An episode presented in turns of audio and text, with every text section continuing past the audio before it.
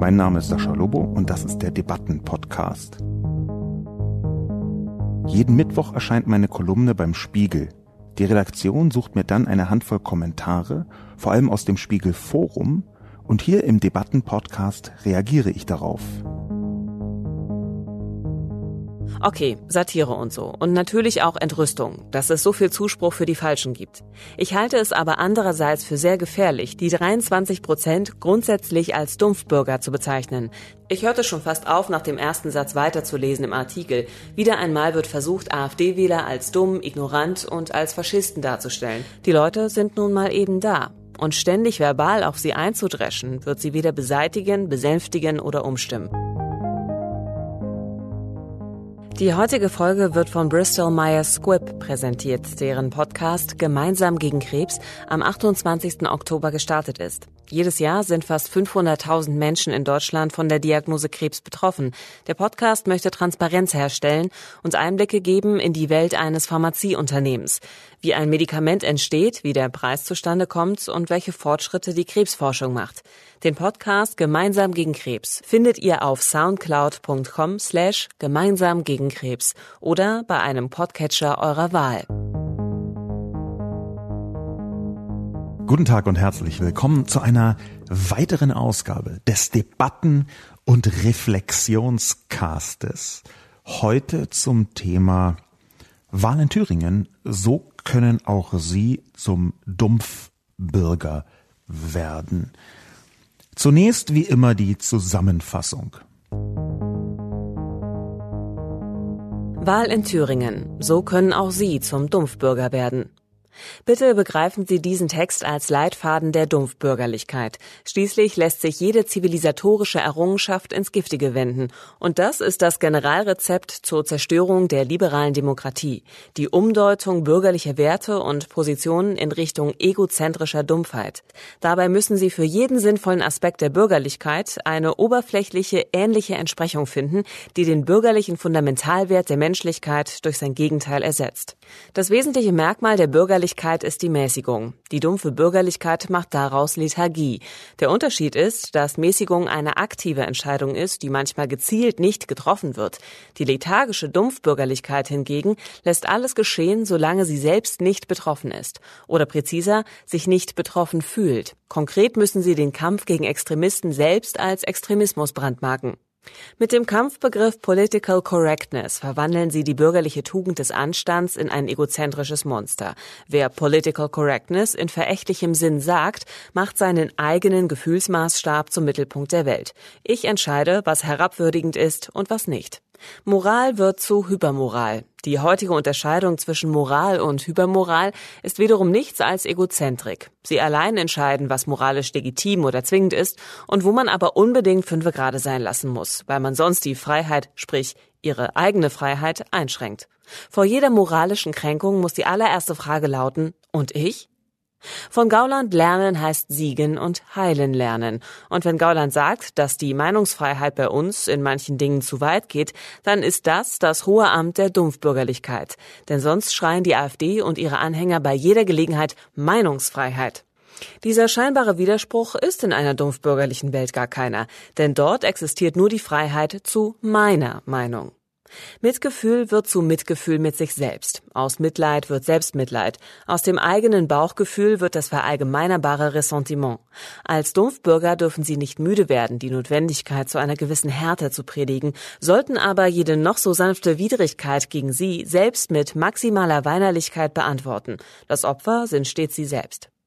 Verwenden Sie die Debatte, um Ihre eigenen tiefsitzenden rechten Ressentiments zu normalisieren.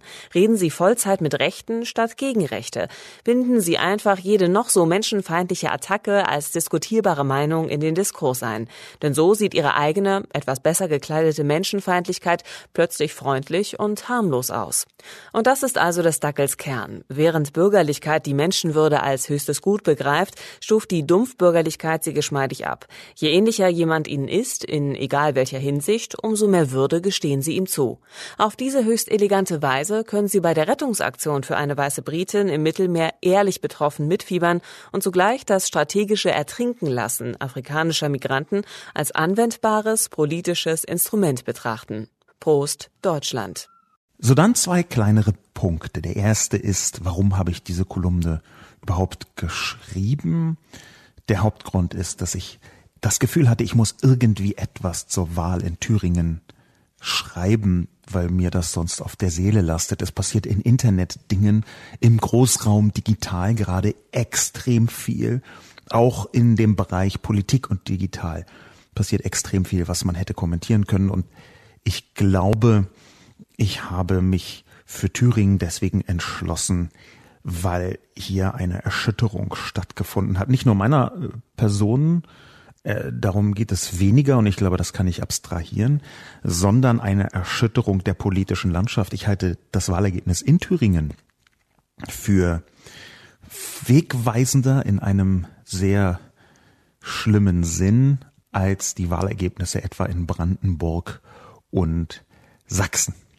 Und zwar hauptsächlich, weil in Thüringen Björn Höcke an der Spitze der AfD stand und weil die AfD in allen Altersstufen von Wählerinnen und Wählern mehr als jede andere Partei bekommen hat, mit der Ausnahme der über 65-Jährigen. Das ist ohne jede Frage eine Katastrophe, denn die AfD ist ohnehin eine rechtsradikale Partei. Mit Björn Höcke an der Spitze entwickelt sie nochmal eine vollkommen eigene tiefbraune Facettierung und Inszenierung. Die Thüringer AfD mit Björn Höcke an der Spitze halte ich für eine faschistische Partei und ich kann das diese Meinungsäußerung gerne im Laufe des Podcastes anhand der Kommentare versuchen zu belegen. Das ist der eine Punkt. Der andere Punkt, den ich vorausschicken wollte, war, dass ich die Podcast-Frage eingepflegt habe nach dem Text, wie kämpft man gegen seine eigene Dumpfbürgerlichkeit, auch als Handreichung an Leute, die sich vielleicht angesprochen fühlen könnten von meinem Text. Es kann ja sein, dass Menschen tatsächlich nicht rechts sind, nicht äh, radikal sind, die sich aber trotzdem in einigen Details angesprochen fühlen. Das passiert immer wieder, das hängt damit zusammen, dass Sprache noch so präzise versuchen kann zu sein und doch wird sie immer in die eine oder andere Richtung abknicken können, zumindest aus Sicht der Leute im Publikum. Das bedeutet, natürlich gibt es Menschen, die, sagen wir mal, Political Correctness, ein zentraler Begriff in der meiner Kolumne, für problematisch halten. Das ist vollkommen legitim. Es gibt auch aus meiner Sicht, darüber habe ich schon mal geschrieben, Anwendungen von Political Correctness. Ich betrachte Political Correctness als eine Art Kulturpraxis, es gibt Anwendungen davon, die auch bei mir ein Stirnrunzeln verursachen. Ein Stirnrunzeln in dem Sinne, dass ich denke, huch, ist das jetzt zielführend im Sinne einer freien, offenen, diskriminierungsarmen Gesellschaft oder ist das nicht zielführend? Bei, das ist meine Überzeugung, allen Weltverbesserungsmaßnahmen muss man in regelmäßigen Abständen schauen, ob sie denn die Welt tatsächlich auch verbessern oder ob sie aus vielerlei unterschiedlichen Gründen die Welt noch nicht verbessert haben. Und ich sage jetzt noch, weil natürlich diese Einschätzung immer ein Maß an Subjektivität enthält. Dass bei Political Correctness Leute hm, sehr radikal versuchen, die Sprache zu beeinflussen, halte ich für eine Art Gegenbewegung. Es gibt hier aus meiner Sicht einen sehr breiten Korridor des zumindest denkbar Möglichen. Und es gibt natürlich immer Leute, die diesen Korridor verengen auf die eigene Haltung. Ich weiß nicht, ob das immer sinnvoll ist. Ich glaube sogar, dass es nicht immer sinnvoll ist. Was meine ich ganz konkret? Es gibt nicht nur die eine Political Correctness, die ich in meiner Kolumne angesprochen habe. Ich habe hier den Teil angesprochen, der sich auf Anstand bezieht wenn man andere Menschen mit dem N-Wort belegt, was ich hier nicht aussprechen möchte, dann ist das nicht nur rassistisch, sondern auch eine Frage des fehlenden Anstands. Das geht Hand in Hand sehr häufig. Abwertung gegenüber anderen Menschen kann rassistisch motiviert sein und einfach münden in einer kompletten Anstandslosigkeit. Und genau darum ging es mir. Es gibt aber auch Facetten der Political Correctness, die noch weitergehen. Das ist eine fortlaufende Debatte und, um diesen Bogen wieder zu Ende zu schlagen, ich kann also komplett akzeptieren, dass jemand meine Kolumne in Teilen oder fast ganz doof findet, dass eine Person sagen würde, nein, ich glaube nicht, dass sie recht haben. Ich glaube, dass Dumpfbürgerlichkeit etwas ist, was sie auch in sich tragen.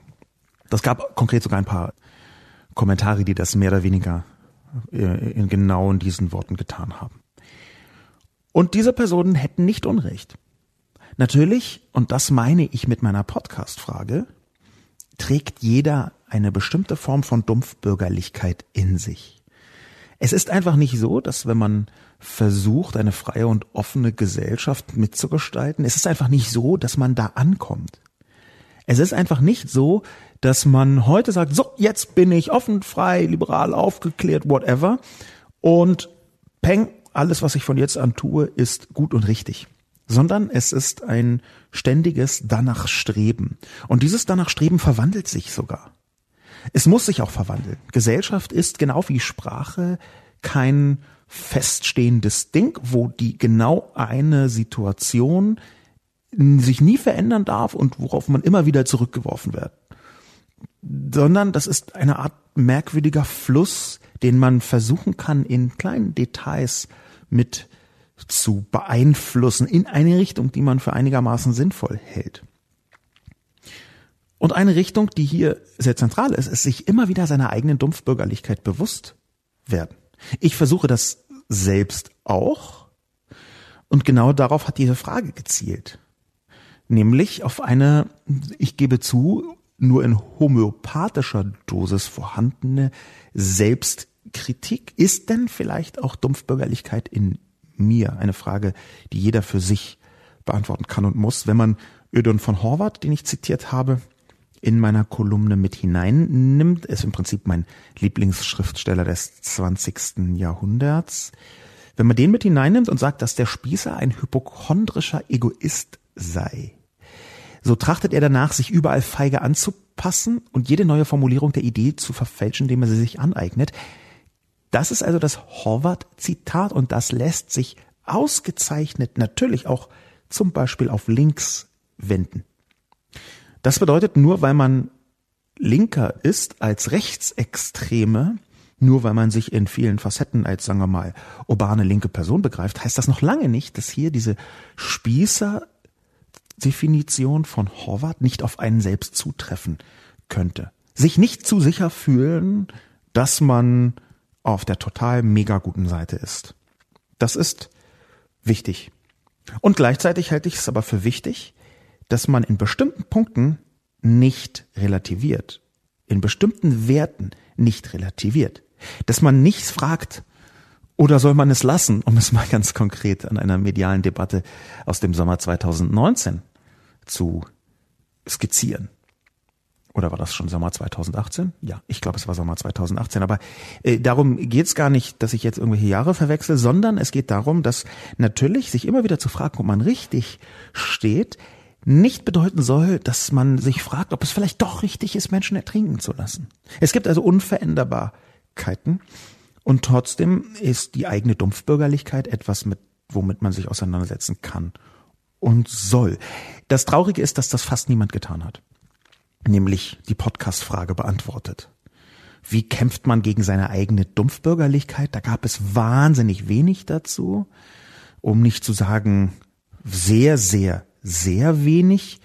Ich habe die Podcast-Frage deswegen ausgeblendet, die Kolumne hat nicht an zu wenig Kommentaren gelitten. 443 Kommentare sind es am Freitag, als ich diesen Podcast aufnehme.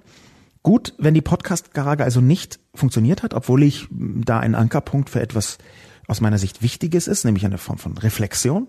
Das ist ja auch der Reflexionscast ein bisschen dann müssen wir in andere Bereiche reingehen. Und der Bereich, in den wir reingehen, ist natürlich Björn Höckes AfD-Erfolg in Thüringen.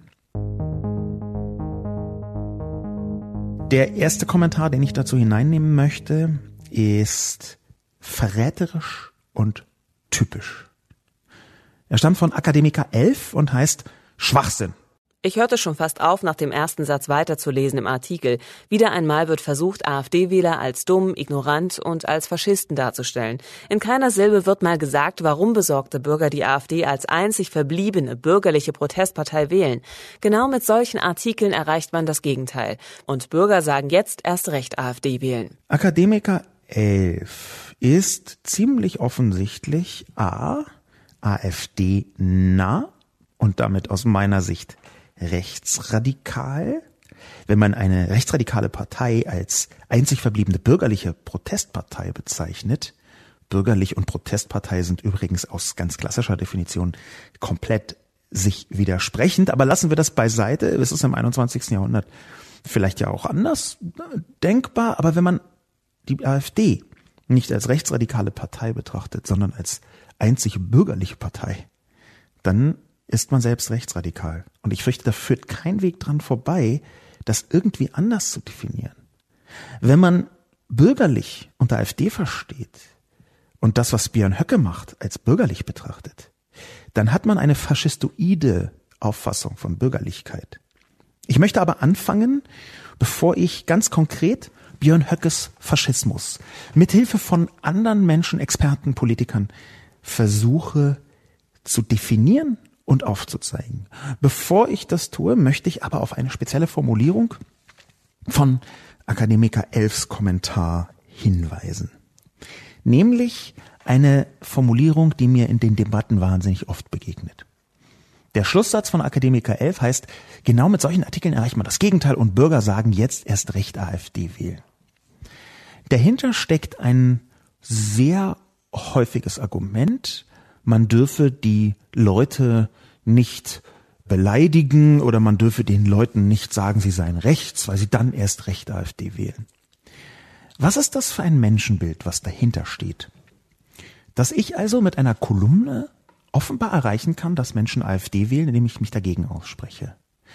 Das Menschenbild dahinter ist, dass es sich um zutiefst und ganz leicht manipulierbare Leute handle, einerseits, die andererseits eigentlich nicht AfD wollten, aber wegen einer linken Kolumne auf Spiegel Online jetzt dann doch AfD wählen. Glaubt irgendjemand ernsthaft, dass jemand, der vorher nicht AfD wählen wollte, durch eine Kolumne, wo AfD-Wähler beschimpft werden, dann anfängt doch AfD zu wählen? Glaubt das wirklich jemand? Man stelle sich eine solche Person vor, die eben noch unentschlossen da sitzt vor dem Bildschirm und dann sieht, wie ich sarkastisch zugegeben eine Anleitung schreibe und sich dann entscheidet, jetzt wähle ich dagegen AfD? Ich glaube nicht. Ehrlich gesagt glaube ich, dass natürlich eine Form von Aktivierung und Motivierung stattfinden kann.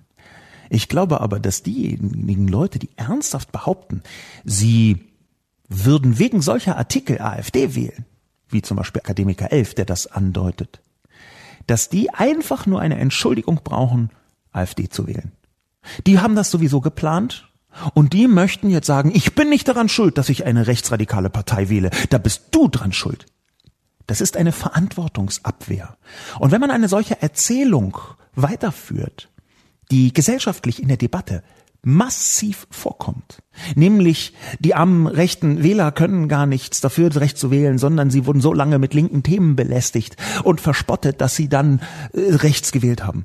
Wenn man das weiter zulässt, wenn man dieses Narrativ voranträgt, dann handelt es sich um eine Attacke auf den Kern der Demokratie. Der Kern der Demokratie ist, dass Wählerinnen und Wähler Verantwortung übernehmen und diese übertragen. Das ist Politik in liberalen Demokratien. Übertragung, temporäre Übertragung von Verantwortung. Und wenn man jetzt so tut, als sei die Verantwortung dafür, dass Menschen rechts wählen, eigentlich bei denjenigen, die links sind, dann halte ich das für die gefährlichste Erzählung. Weil sie die wahren Gründe des Rechtswählens verschleiert. Und die wahren Gründe des Rechtswählens sind, dass schreibt David Hugendick auf Zeit.de. Fantastisch. Ich kann diesen Artikel nur empfehlen. Er heißt, und jetzt wieder ganz viel zuhören. Er spricht von diesem ständigen Gelaber. Man müsse den Leuten zuhören. Man hört ihnen ständig zu. Sie dürfen überall zu Wort kommen. Die Rechtsradikalen, die AfD-People. Wenn man also jetzt wieder sagt, um Gottes Willen, diese armen Leute, was hat sie nur dazu gebracht, äh, rechts zu wählen? Das hängt damit zusammen, dass sie rechts sind. Deswegen wählen sie rechts. Das ist ihre Motivation. Ich muss hier ein Komma machen, weil sehr häufig danach gesagt wird, dass man deswegen überhaupt nicht auf irgendwelche Infrastrukturen oder Arbeitslosigkeiten oder irgendwelche Wirtschaftszusammenhänge schauen sollte. Und das halte ich aber auch für falsch. Ich glaube nicht, dass sich das ausschließt.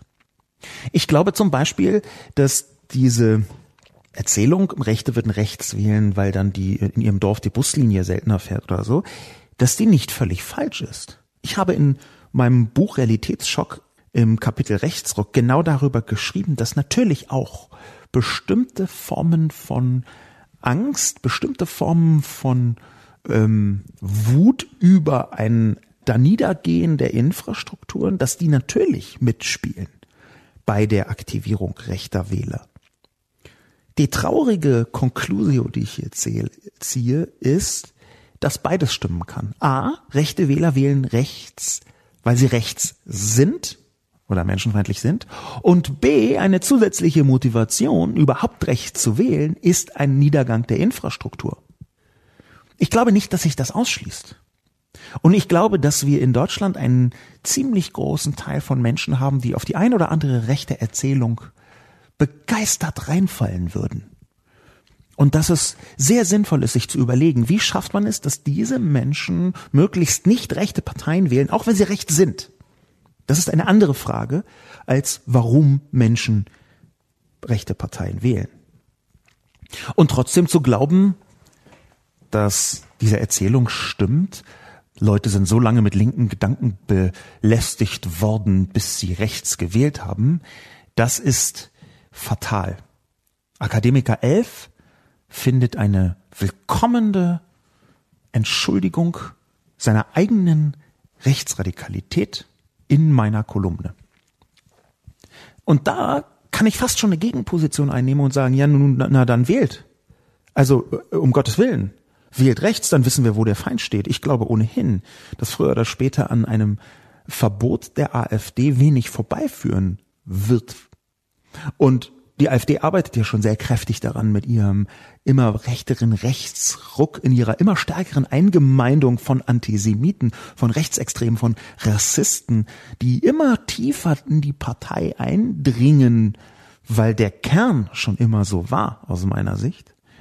Die AfD arbeitet ja selber daran, verbotsfähig zu werden oder zu bleiben.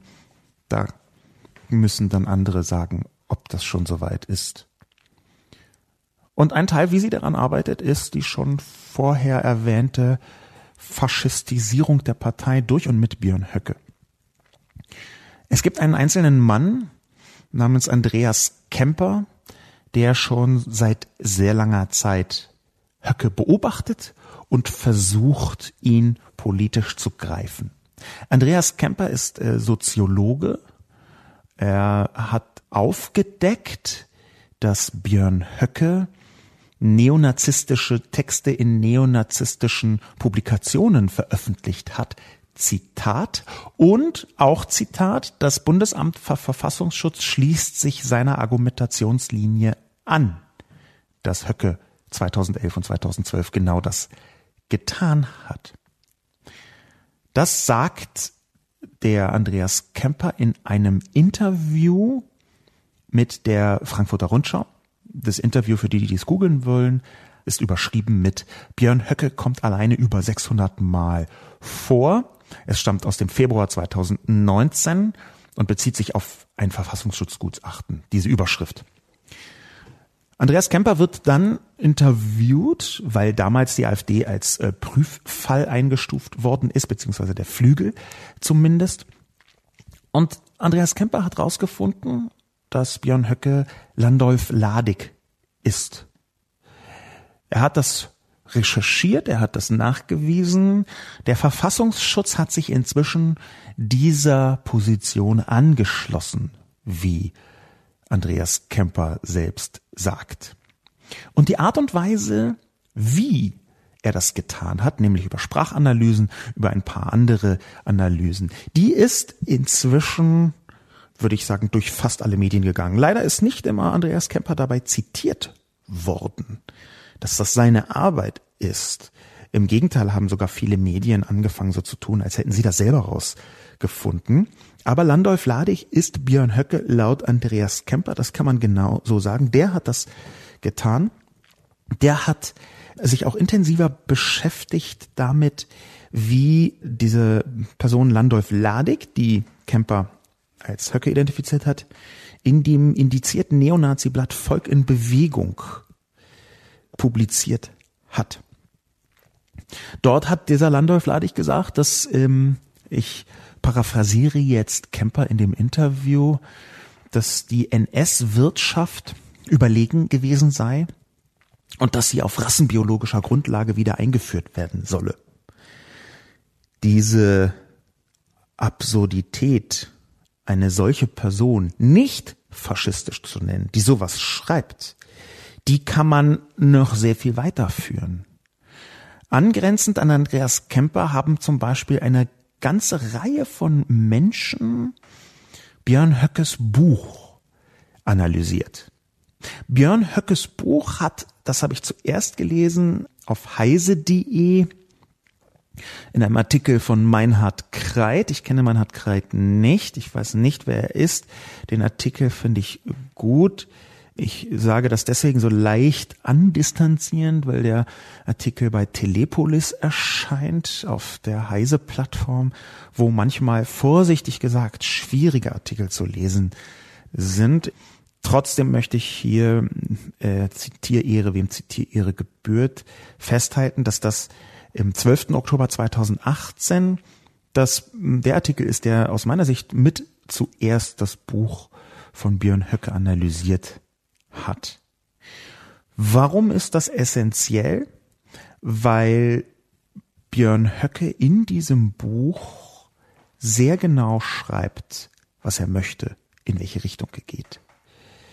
Das Buch heißt Nie zweimal in denselben Fluss und ist ein Gespräch mit Sebastian Hennig. 300 Seiten wird ein Gespräch protokolliert und dieses protokollierte Gespräch, das nimmt auf Telepolis Meinhard Kreit ziemlich deutlich auseinander. Kreit beschreibt zum Beispiel, hm, wie auf Seite 199 Höcke sagt, dass die westlichen Werte aufgeblasener Werte Schaum seien. Zitat, der Parteiengeist muss überwunden, die innere Einheit hergestellt werden. Dann skizziert er später auf Seite 288, wie Kreit schreibt, dass der westlich dekadente Liberalismus der ausufernden Parteienherrschaft beendet werden müsse.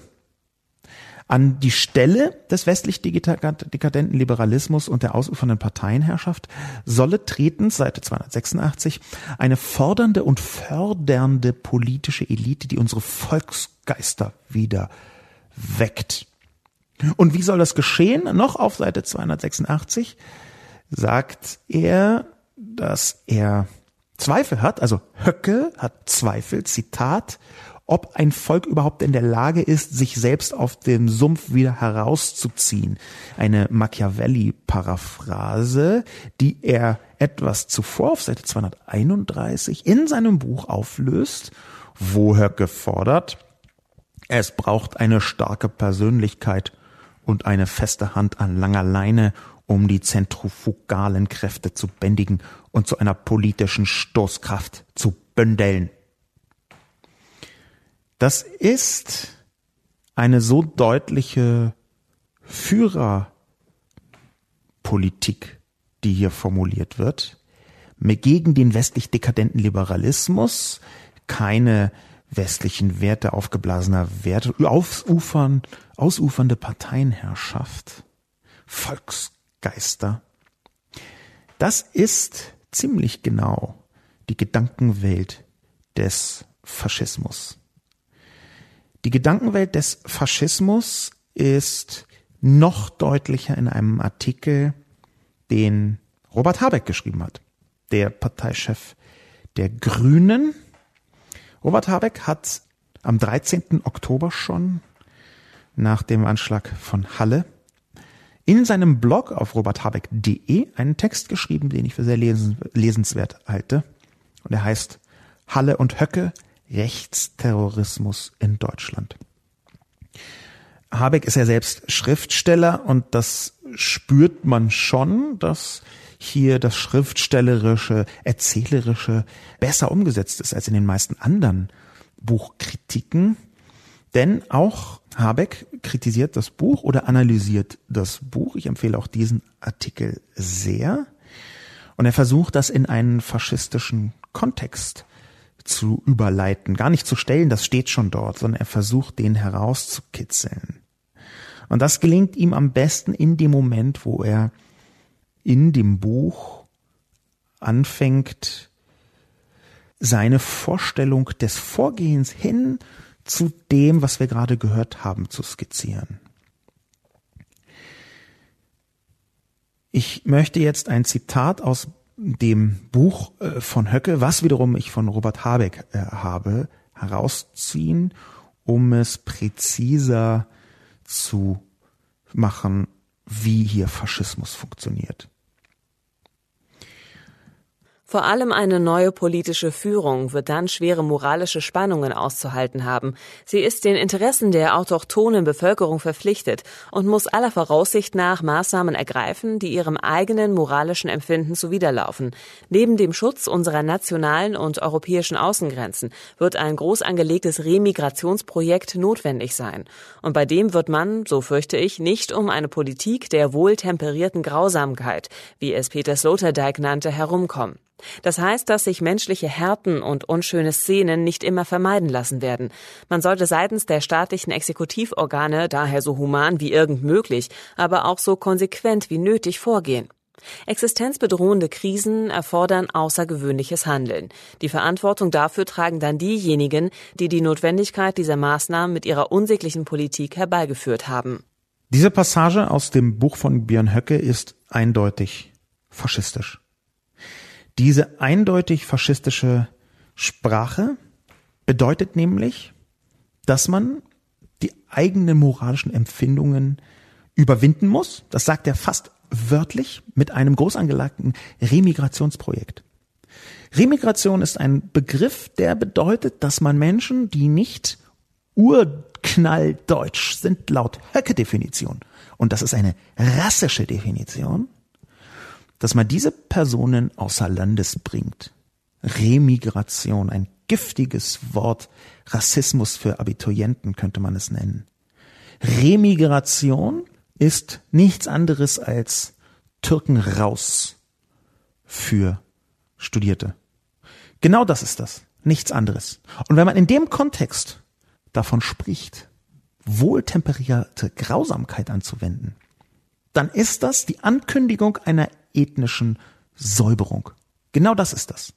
Und wenn man dann auch noch sagt, menschliche Härten und unschöne Szenen werden sich nicht immer vermeiden lassen, dann möchte man eine gewalttätige Säuberung der Gesellschaft hin zu einer homogenen Gesellschaft haben, und zwar einer rassisch homogenen Gesellschaft.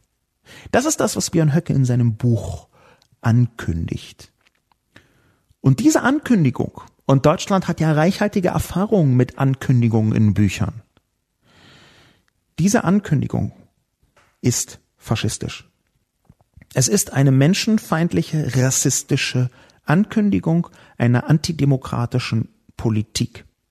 Habeck beschreibt das seinerseits in dem Artikel, den er auf seinem Blog veröffentlicht hat. Zitat. Nicht nur, dass demnach Schuld an der Brutalität des Faschismus diejenigen haben, die für eine freie und offene Gesellschaft streiten. Höcke sieht auch existenzbedrohende Krisen. Und damit meint er nicht Wirtschaftskrisen, die Klimakrise oder Hartz IV, sondern den Verlust der Identität des deutschen Volkes. Höckes Propagierung wohltemperierte Grausamkeit sowie eine Deportationsfantasie muss man vor dem Hintergrund der rechtsterroristischen Morde eindeutig als Ermutigung bzw. Anstachelung zur Tat lesen. Björn Höcke ist Faschist. Das hat man gerichtlich vor einiger Zeit geklärt, dass man ihn zumindest so bezeichnen kann. Robert Habeck führt in seinem sehr lebens lesenswerten Artikel aus, wie sich das genau äußert. Habeck schreibt auch, wie Teile des Buches von Höcke sich lesen wie eine Anleitung zum Bürgerkrieg. Dass da eine Führererwartung drin steckt. All das zitiert Habeck. Und Habeck fordert dann dazu auf, Faschisten erkennen und sie so nennen. Er schreibt, Zitat, Höcke und diejenigen, die für ihn Wahlkampf machen, kämpfen für ein faschistisches Weltbild. Und niemand sollte denken, dass es nicht so gemeint. Genau das, was Robert Habeck hier schreibt, ist der Schlüssel, um zu verstehen, wie gravierend die Wahl von Höcke in Thüringen ist. Diese 24 Prozent haben einen Faschisten gewählt. Und ich möchte mich überhaupt nicht aufhalten mit dieser Pseudodiskussion, ob jetzt wirklich die 23, sowieso Prozent, die Höcke gewählt haben, alle selber Faschisten sind. Das ist irrelevant. Was relevant ist, ist, dass die 23,4 Prozent einen Faschisten gewählt haben. Sie haben ihre politische Verantwortung übertragen an einen Faschisten. Mir ist völlig egal, ob jemand, der einen Faschisten wählt, sich für links hält. Mir ist völlig egal, ob jemand, der einen Faschisten wählt, ernsthaft glaubt, er tue das aus reiner Protesthaltung. Denn eine Stimme ist eine Stimme ist eine Stimme. Und in einer Demokratie ist eine Stimme die Verantwortungsübertragung für einen bestimmten Zeitraum. Und wenn man die Verantwortung, die politische Verantwortung einem Faschisten überträgt, dann hat man einen Faschisten gewählt. Und dann ist jede Frage, was diese Person selbst für eine politische Haltung hat, komplett müßig. Dann ist sie eine absurde Fragestellung, die ablenkt von der Essenz, nämlich antidemokratisch, faschistisch gewählt zu haben. Ja, 23,4 Prozent haben faschistisch gewählt. Und ich finde es sogar noch freundlich, hier von Dumpfbürgertum zu sprechen, weil darin eine Restchance einer Erkenntnis vorhanden ist. Ich könnte auch sehr viel giftigere Worte für diese 23,4 Prozent Menschen finden. Nämlich Leute, denen es völlig egal ist, wenn Menschen aus rassistischen Gründen sterben. Das müssen sich die Leute sagen lassen. Das müssen sich die Leute sagen lassen, die AfD wählen. Und wenn sie deshalb AfD wählen, weil man sie so nennt, dann waren sie einfach schon vorher faschistisch orientiert. Es tut mir sehr leid, aber ich kaufe diese Argumentation nicht. Und ehrlich gesagt tut es mir natürlich überhaupt nicht leid. Das war nur eine Phrase. Es tut mir überhaupt nicht leid, dass ich diese Argumentation nicht kaufe. Dass man nur deswegen AfD wählt, weil man so häufig rassistisch genannt worden ist auf Facebook oder irgendwas. Bloß weil man mal halt ein paar rassistische Sachen gesagt hat. Wir gehen in diesem Podcast weiter. Ich gehe in diesem Podcast weiter und die Zuhörerinnen und Zuhörer hören zu das Publikum und zwar genau in dem gleichen Sinn. Es gab nämlich sehr viele Menschen, sehr, sehr viele Menschen, die das gesehen haben, so ungefähr wie der nächste Kommentator, Kommentatorin. No way to go. No Way to Go sieht, wie sehr viele andere Kommentatorinnen und Kommentatoren, wenig Sinn in einem solchen Artikel und schreibt gefährlich. Okay, Satire und so. Und natürlich auch Entrüstung, dass es so viel Zuspruch für die Falschen gibt. Ich halte es aber andererseits für sehr gefährlich, die 23 Prozent grundsätzlich als Dumpfbürger zu bezeichnen. Die daraus resultierende Polarisierung verschärft den Konflikt in der Gesellschaft noch. Bärendienst? Viele, die sich dadurch angesprochen fühlen, werden daraufhin sagen, jetzt erst recht, beziehungsweise, was will diese arrogante Wessi? Dialog wäre besser. Gegen schlechte Information hilft nur gute Information. Ich halte diese Haltung für A verbreitet und B katastrophal falsch. Gegen schlechte Information hilft nur gute Information. Das ist eine Form von Wunschdenken, als würden alle Menschen, die die AfD gewählt haben, bloß einen Mangel an Informationen haben. Das ist ungefähr die Haltung, die habe ich in diesem Podcast schon häufiger skizziert, dass eigentlich nur eine legitime Meinung besteht und diese legitime Meinung, die kommt dann zustande, wenn man alle Informationen hat und fertig. Das ist ein aus meiner Sicht falsches oder sogar gefährliches Weltbild.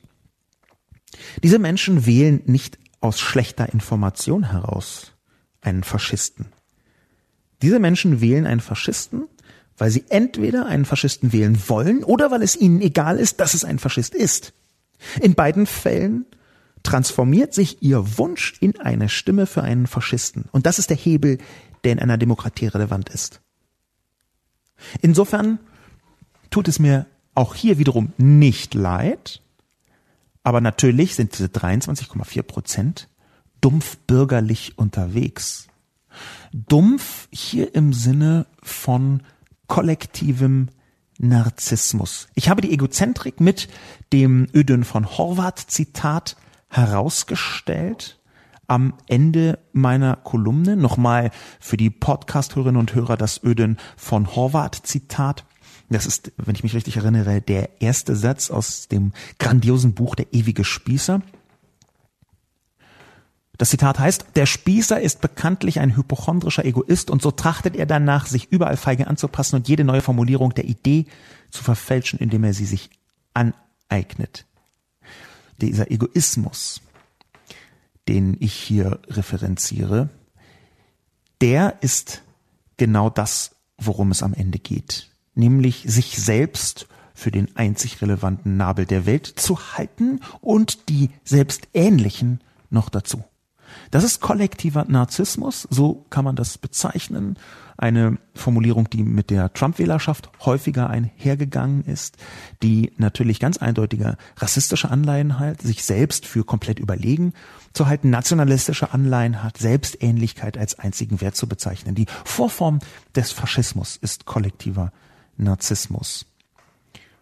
Und jetzt sagte jemand, dass man diese 23,x Prozent nicht als Sumpfbürger bezeichnen kann. Hm, sollte. Hält es sogar für gefährlich. Ich ahne den guten Willen No Way to Go. Aber ich bitte Sie, No Way to Go, mal darüber nachzudenken, wie es, und das habe ich in meiner Kolumne auch schon versucht anzudeuten, denn wäre, wenn wir hier von Islamisten sprechen. Wenn wir hier einfach nicht von Rechtsextremen sprechen, die eindeutig menschenfeindlich sind, die gewählt worden sind, sondern von Islamisten, die auch sagen, ey, wir wollen jetzt die Scharia wieder einführen. Die es ganz offen sagen. Wir möchten die Scharia wieder einführen oder die Scharia oder wie man immer das auch betont im sachlich korrekten Kontext. Die wollen wir wieder einführen und die Frau soll nicht so viel wert sein wie der Mann und Juden sind Verbrecher, die man ermorden sollte und überhaupt Homosexualität widerspricht dem Bild von Allah. Also alles, was Islamisten klassischerweise so sagen. Wenn die das also so offen sagen würden und dann wählen 23,4 Prozent der Menschen sie, wie würden sie reagieren? Das ist genau die Situation, in der die allermeisten Menschen, die eben noch mit Extremisten, nämlich Rechtsextremisten, reden wollten, auf einmal merken, ja, hm, vielleicht sollten wir doch ein paar rote Linien ziehen. Ich hatte neulich ein längeres Gespräch in dem Format Zeit Streit. Das ist erschienen Mitte Oktober 2019. Ich glaube vor drei Wochen, zwei oder drei Wochen. Mitte Oktober 2019 ist es also erschienen. Und Dort habe ich mich mit einer Schweizer Aktivistin gestritten über das Thema mit Rechten reden. Das Gespräch war ganz okay, jetzt aber noch nicht sensationell, es war ein bisschen Austausch von bekannten Argumenten. Was ich dort nicht getan habe, weil es sich innerhalb des Gesprächs leider nicht auf die Weise ergeben hat, wie ich das gerne gehabt hätte, war diesen Vergleich zu bringen. Es ist der Vergleich, der für mich am häufigsten entlarvt, wie mit Rechten reden schief geht. Natürlich muss man bei mit Rechten reden zu Anfang überhaupt erstmal definieren, wer ist überhaupt rechts und wer nicht. Mit erzkonservativen Reden super toll, sofort, gerne, bin ich dabei. Mit reaktionären Reden kann man auch noch machen, und zwar in dem Moment, wo diese Reaktionären trotzdem noch innerhalb der liberalen Demokratie, innerhalb des liberaldemokratischen Spektrums auf der freiheitlich-demokratischen Grundordnung draufstehen. In dem Moment, wo Menschen außerhalb der liberalen Demokratie stattfinden, halte ich es nicht mehr für sinnvoll, mit ihnen zu diskutieren, nicht mehr für sinnvoll, mit ihnen zu debattieren. Das heißt, man muss rote Linien ziehen. Mit wem debattiert man noch? Was ist man noch bereit zu verhandeln und was nicht mehr? Man muss diese Linien sehr weit ziehen, aber man muss sie ziehen. Es gibt bestimmte Dinge, da bin ich einfach nicht mehr bereit, darüber ergebnisoffen zu verhandeln. Zum Beispiel, ob man Juden ermorden sollte. Das ist ein Punkt, liebe Freunde der Nachtmusik, nein.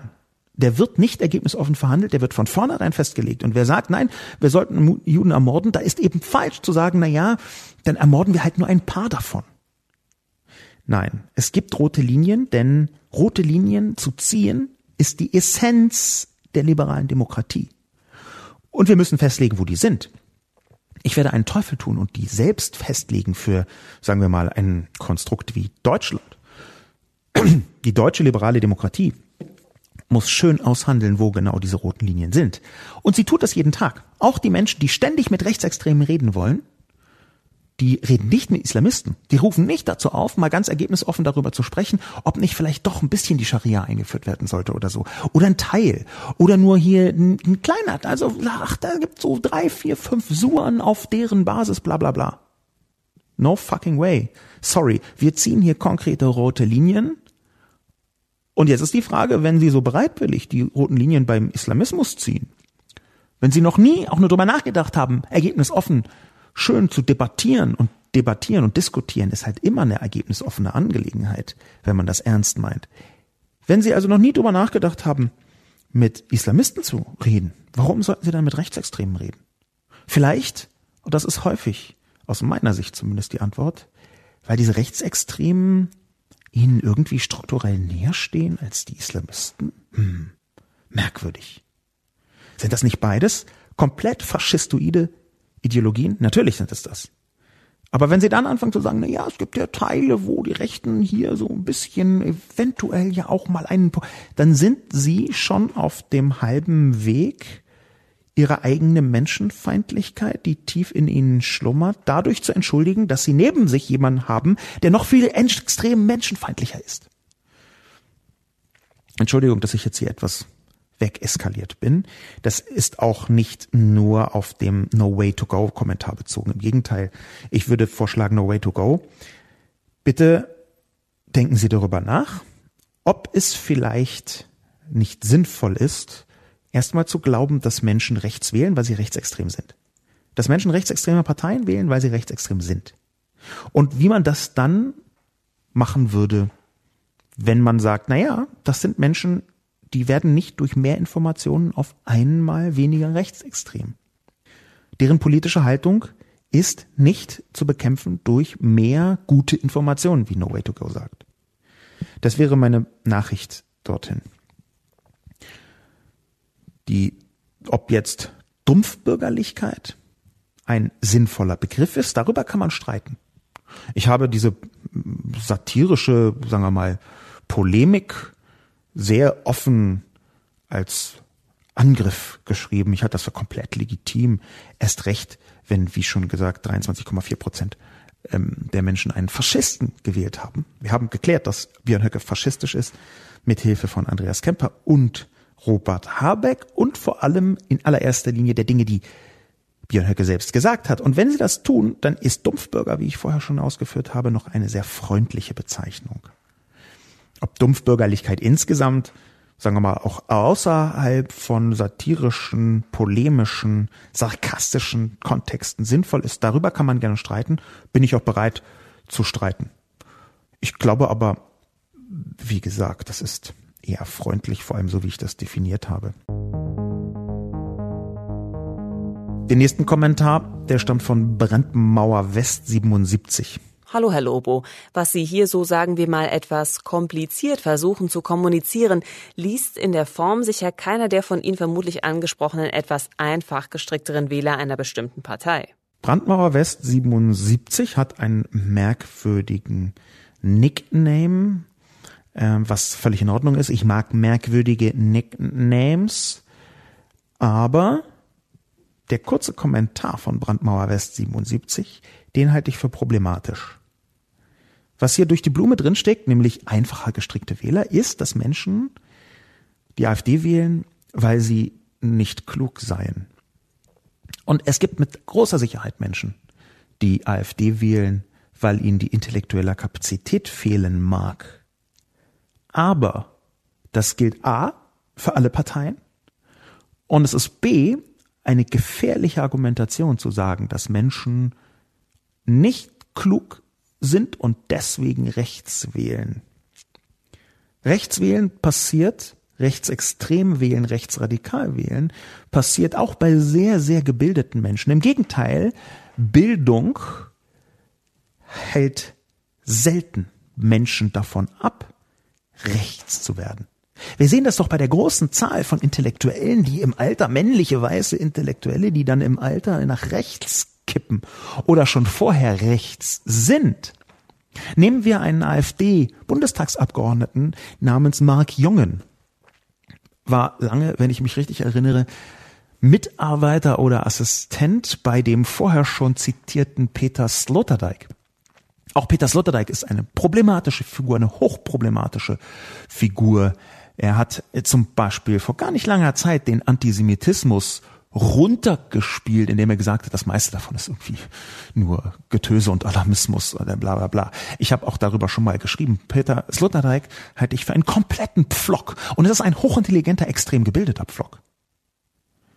Das ist ein Trugschluss, Brandmauer West 77, zu glauben, dass Leute wie Mark Jongen, Philosoph der AfD, Bundestagsabgeordneter der AfD, dass solche Leute einfacher gestrickt sein und deswegen rechts wählen? Nein. Das sind intelligente, gebildete Menschen, die rechts wählen. Denn der Hintergrund ist, dass Bildung nicht gleich Herzensbildung ist. Und Herzensbildung entscheidet darüber, ob man Menschenfeindlichkeit zulässt oder nicht. Man kann Professor sein und die AfD war zu Anfang ja zumindest verschrien als Professorenpartei. Wir haben ja mit Bernd Lucke gerade jemanden, der selbst Professor ist und die Partei mitgegründet hat. Die AfD war strukturell schon immer deutschnational unterwegs, rechtsnational unterwegs, nationalistisch unterwegs. Und das ist jetzt noch weiter nach rechts gekippt. Es ist aber in jeder Minute eine Partei gewesen, in der durchaus sehr gebildete Menschen das Sagen hatten. Björn Höcke ist selbst Geschichtslehrer und mit Sicherheit nicht dumm. Dumm hier in Anführungszeichen. Ich möchte dieses Wort, weil ich äh, seine Behindertenfeindlichkeit zumindest wahrnehme, nicht so gerne verwenden. Aber das ist ja das, was Brandmauer West andeutet hier, die einfacher gestrickten in Anführungszeichen. Bitte hört auf, bitte hören Sie auf, Bitte höre auf, liebes Publikum, Intelligenz und Rechtsextremismus in einen Zusammenhang zu bringen. Und natürlich erst recht fehlende Intelligenz und Rechtsextremismus. Es geht hier nicht um die Frage der Klugheit. Es geht hier um die Frage der Menschlichkeit. Das ist ja auch das, was ich in der Kolumne so zentral hervorheben wollte dass sich Bürgerlichkeit, aufrechte Bürgerlichkeit unterscheidet von Dumpfbürgerlichkeit, indem die aufrechte Bürgerlichkeit Menschlichkeit in ihren Kern stellt. Bürgerrechte, Menschenrechte, das ist ja nicht umsonst aus dieser Begrifflichkeit des Bürgers heraus entstanden. Und natürlich gibt es auch hier wieder Schwierigkeiten. Natürlich ist Bürgerlichkeit jetzt für mich nicht eine rein positiv konnotierte Angelegenheit. Jedenfalls, wenn man das gesellschaftlich betrachtet. Wenn man das politisch betrachtet, ist Bürgerlichkeit schon positiv. Dann federt sie eine bestimmte Form von liberale Demokratie überhaupt erst ab. Und sie federt sie ab gegen die Progressiven. Und sie muss eigentlich eine Brandmauer, apropos Brandmauer West, eine Brandmauer sein gegen Rechtsextremismus. Die größten Probleme, die wir noch bekommen werden mit den Rechtsextremen, werden sich direkt daraus ergeben, dass Menschen anfangen zu glauben, die Positionen seien entweder normal oder akzeptabel. Das, wo sich aus meiner Sicht die Zukunft dieses Landes entscheidet, ist, ob früher oder später die CDU mit der AfD zusammenarbeitet. Ob die Konservativen aufrecht sind oder nicht. Ich habe schon ein paar Mal einen Mann zitiert namens Daniel Sieblatt, der hat mehrere Bücher geschrieben. Eins davon ist How Democracies Die, wie Demokratien sterben. Er hat das Buch geschrieben, ähm, wenn ich mich richtig erinnere, 2017. Er hat davor ein anderes Buch geschrieben, was äh, im Prinzip eine akademische Arbeit ist, aus der er dann das Buch gemacht hat. Und darin versucht er auszufüllen, was denn die Muster sind, die bewirken, dass Demokratien faschistoid werden, faschistisch werden, rechtsextrem werden. Er führt das äh, vor allem an den Erfahrungen in Europa aus, vor allem an Nazi-Deutschland und einigen anderen Ländern, die irgendwann aus einer Demokratie der Weimarer Republik gekippt sind in eine faschistische Terrorherrschaft. Und Sieblatt ist der Meinung, und ich äh, verfolge diese Meinung, diese Haltung auch, ich verhänge dieser Meinung in der Tendenz an, dass es dabei in erster Linie auf die aufrechten Konservativen ankommt. Ob die Konservativen irgendwann mit den Faschisten anfangen zusammenzuarbeiten, um Siebler zu zitieren, den populistischen Verlockungen erliegen oder nicht. Ich zitiere hier einen Artikel, den er über sein eigenes Buch und seine eigene akademische Arbeit in der New York Times geschrieben hat.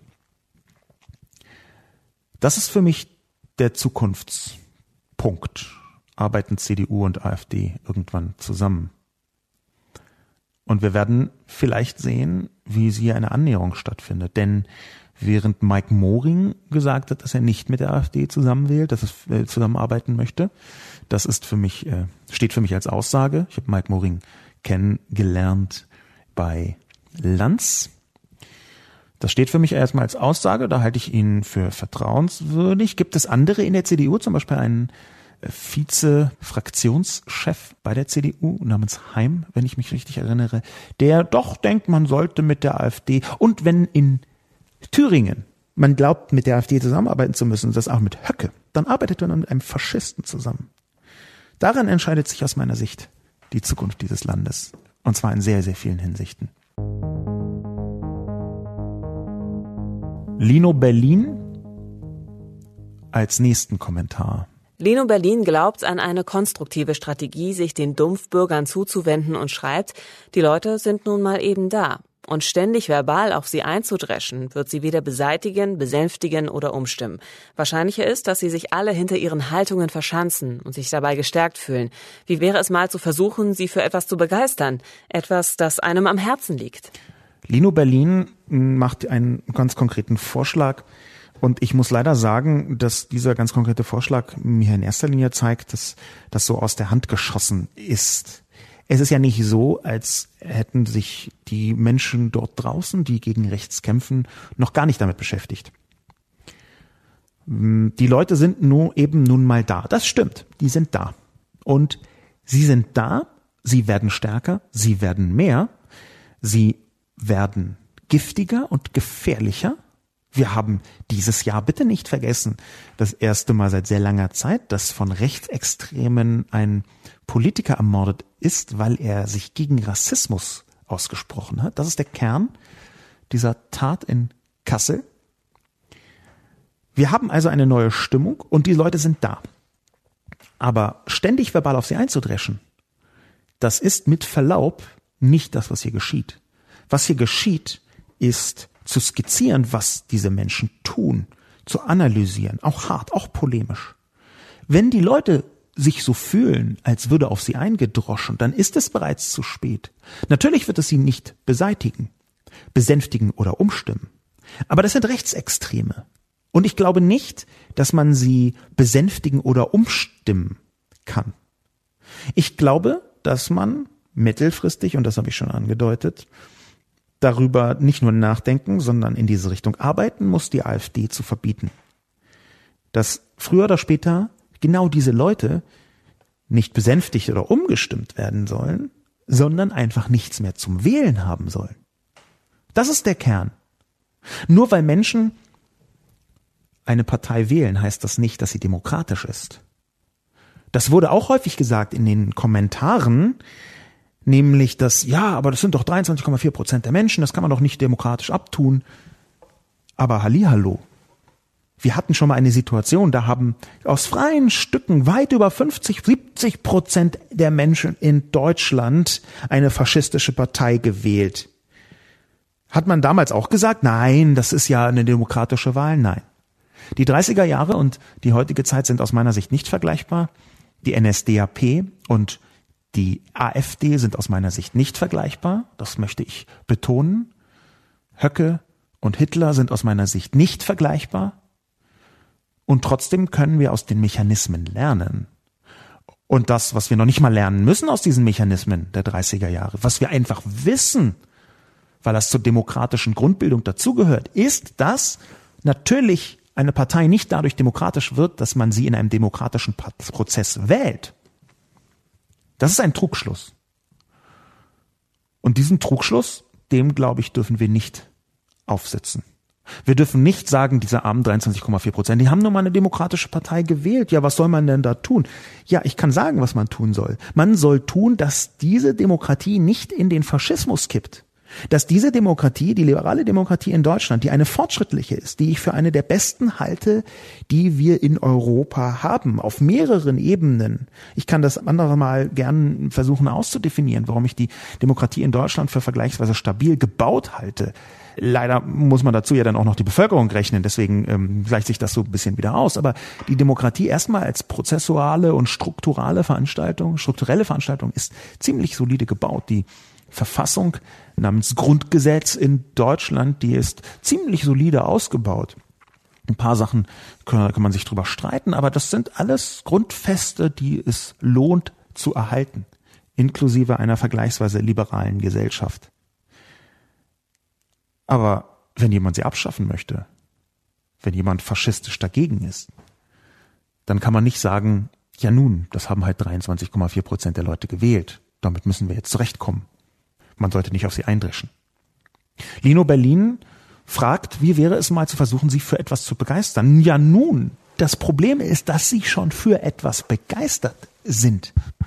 Nämlich dafür, einen Faschisten zu wählen, der faschistische Dinge tun möchte. Begeisterung für sich ist mir ein zu beliebiges und eben nicht immer positives Moment, wenn es in Kollektiven stattfindet. Kollektivbegeisterung hat auch immer etwas leicht Gruseliges. Und wie anders sollte man die Leute beim Reichsparteitag in Nürnberg nennen, als total begeistert von ihrem supergeilen Führer damals? Insofern ist Begeisterung hier kein Rezept, was automatisch in die Menschenfreundlichkeit abgleitet, um es so auszudrücken. Wie wäre es mal zu versuchen, sie für etwas zu begeistern, schlägt Lino Berlin vor. Und ich befürchte, dass genau das Gegenteil richtig wäre sie zu entgeistern, ihre Begeisterung zusammenzustauchen. Und zwar ihre Begeisterung für einen Faschisten namens Björn Höcke. Und ich glaube, dass das gar nicht so leicht ist, das zu tun, dass man da gesellschaftlich und mit den Strukturen dagegen kämpfen muss. Ich glaube in der Tat, dass die selten fahrenden Busse, auch wenn sie verspottet werden von Leuten, die mir nah sind, als Begründung für die AfD-Wahl, dass die natürlich ein Thema sind dass die Landflucht von Frauen ein gigantisches Thema ist, weil sie wütende rechte Männer hinterlassen, um es mal etwas mm, sehr verkürzt zu sagen, aber doch nicht ganz falsch. Meine Position hierzu ist, das eine muss das andere nicht ausschließen. Das habe ich schon deutlich gemacht. Diese Menschen sind schon begeistert, um auf Lino Berlin zu antworten, nämlich für etwas Rechtes. Und die Art und Weise, wie man dagegen arbeitet, ist nicht nur Aufklärung und Bildung und Sozialarbeit, sondern auch Ausschluss bestimmter politischer Haltungen aus dem Diskurs. Genau wie man Islamisten auch ausschließt. Zu Recht. So muss man auch Rechtsextreme ausschließen. Genau wie man eine islamistische Partei verbieten oder gar nicht erst entstehen lassen wollen würde, müsste man auch eine rechtsextreme Partei verbieten können. Die AfD zum Beispiel. Ich glaube, ich möchte diesen Podcast beschließen mit einem Mann, der dem Jüdischen Weltkongress vorsteht. Der Präsident des Jüdischen Weltkongresses, um ganz konkret zu werden, der kürzlich seine Jahrestagung hatte in München. Äh, Ronald Lauder, äh, spricht man ihn, glaube ich, aus, der Präsident des Jüdischen Weltkongresses, hat äh, im Ende Oktober in München bei der Übergabe des Theodor Herzl Preises an Angela Merkel gefragt, warum man eigentlich nicht die Parteien verbietet, die die Neonazi-Ideologie unterstützen. Er hat da vor allem auch referenziert auf den von Björn Höcke geführten Flügel der AfD. Und er hat da das Verbot gefordert.